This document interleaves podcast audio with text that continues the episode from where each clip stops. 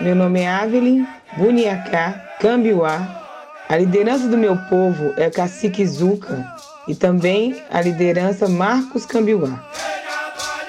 O meu povo, por ser do sertão, teve uma relação de fuga mesmo dos capitães ali do mato e daqueles que eram interessados nas regiões que tinham mais água, porque é uma região de sertão, como eu disse antes, região de seca. Então, era fugir dos coronéis, né? E tentar manter o que havia de verde, o que não foi muito possível, até porque Serra Negra, que é, o, que é a nossa montanha sagrada, a nossa serra sagrada, hoje é um parque chamado Parque de Preservação Permanente, que não faz parte da terra indígena Cambiuá, não faz parte da TI. Então, a escravização indígena ela aconteceu muito dessa forma, de fugir mesmo desses que já pegavam, já não era nem só para escravizar, já era para dizimar mesmo, genocídio. E aqueles que não sucumbiam a esse genocídio trabalhavam nessa relação de escravidão nessas fazendas aí, dessa região do sertão, que esses coronéis mesmo já, já usurpavam desde o início da nação, né? Eu acho que o processo de escravização indígena é um processo muito sério a ser tratado e a ser pesquisado, porque foram séculos de escravização indígena, são séculos, não houve alforria para o indígena. Vide a situação do povo Guarani Kaiowá no Mato Grosso do Sul, que trabalha sob regime análogo à escravidão.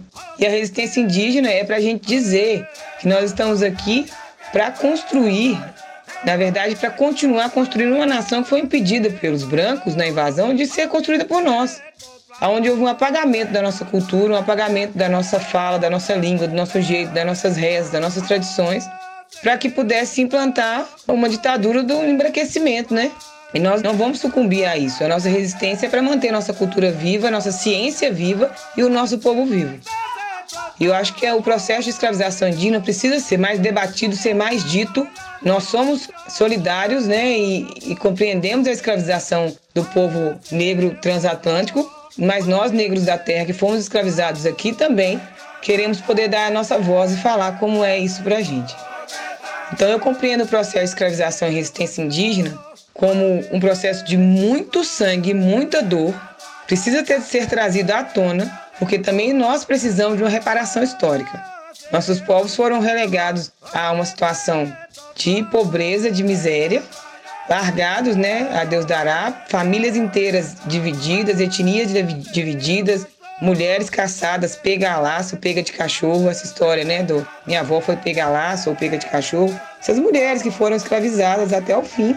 E agora são né, bisavós ou avós de pessoas que sequer reconhecem sua relação com a sua etnia ou sua relação com a, a sua ascendência indígena.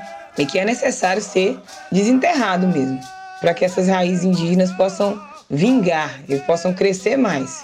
E eu acredito sim que as práticas escravistas perduram até os dias atuais, como eu disse anteriormente na, na situação dos Guarani Kaiowá, na situação também de várias etnias que precisam trabalhar para não índios, por troca de uma cesta básica ou umas roupas usadas. Isso acontece no país inteiro por causa da precarização dos nossos territórios, por causa da não demarcação dos nossos territórios, por causa da invasão das cidades para dentro do território indígena.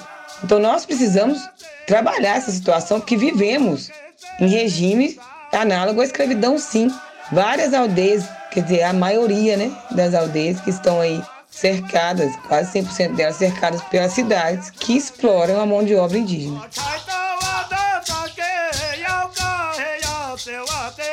Eu acho que o tema da escravização indígena é muito pouco debatido na contemporaneidade. É como se nós não tivéssemos. É como se. Eu até brinco, né? Como se os portugueses, até a chegada do negro transatlântico, se eles trabalhassem. Não.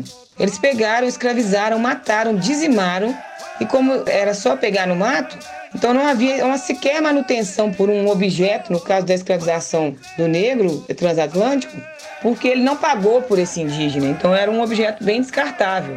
Então morria, ia lá no mato, caçava outro. Então esses bugreiros, né, que saíam caçando nosso povo pelos matos, pelas aldeias, pelas matas, eles eram assassinos, né, e são até hoje. Esse tema tem que ser debatido. Nós precisamos trazer à tona tudo que aconteceu e acontece até hoje com os povos indígenas do Brasil. Olha, eu não conheço, por exemplo, nenhuma iniciativa que busque refletir a escravização indígena, o escravismo indígena aqui no Brasil. Porque esse tema não pode ser esquecido pela sociedade, não. Precisa ser trazido à luz. Não é possível que a gente cure as feridas dos povos indígenas nessa nação, ignorando essa situação de escravização.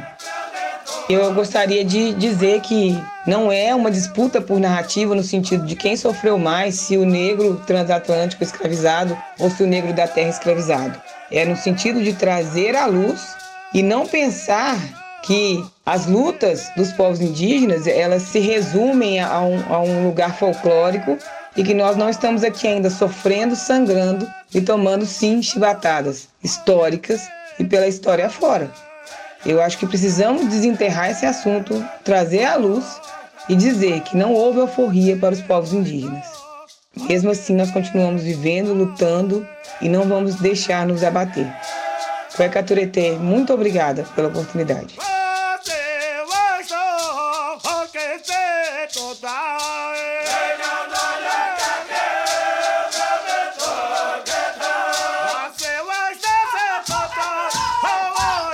Este relato integra o acervo do Culturas Indígenas do Brasil e foi concedido à Rádio FOP Educativa no ano de 2018.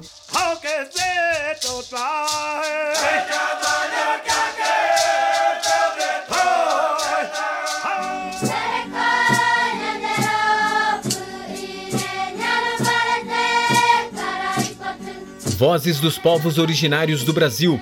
Direção: Glaucio Santos, Helena Azevedo Paulo de Almeida e Cimei Gonderim. Roteirização: Jennifer Santos Ferreira e Samuel Reis. Produção: Sistema UFOP de Rádio e Roquete Pinto Comunicação Educativa. Realização: Universidade Federal de Ouro Preto.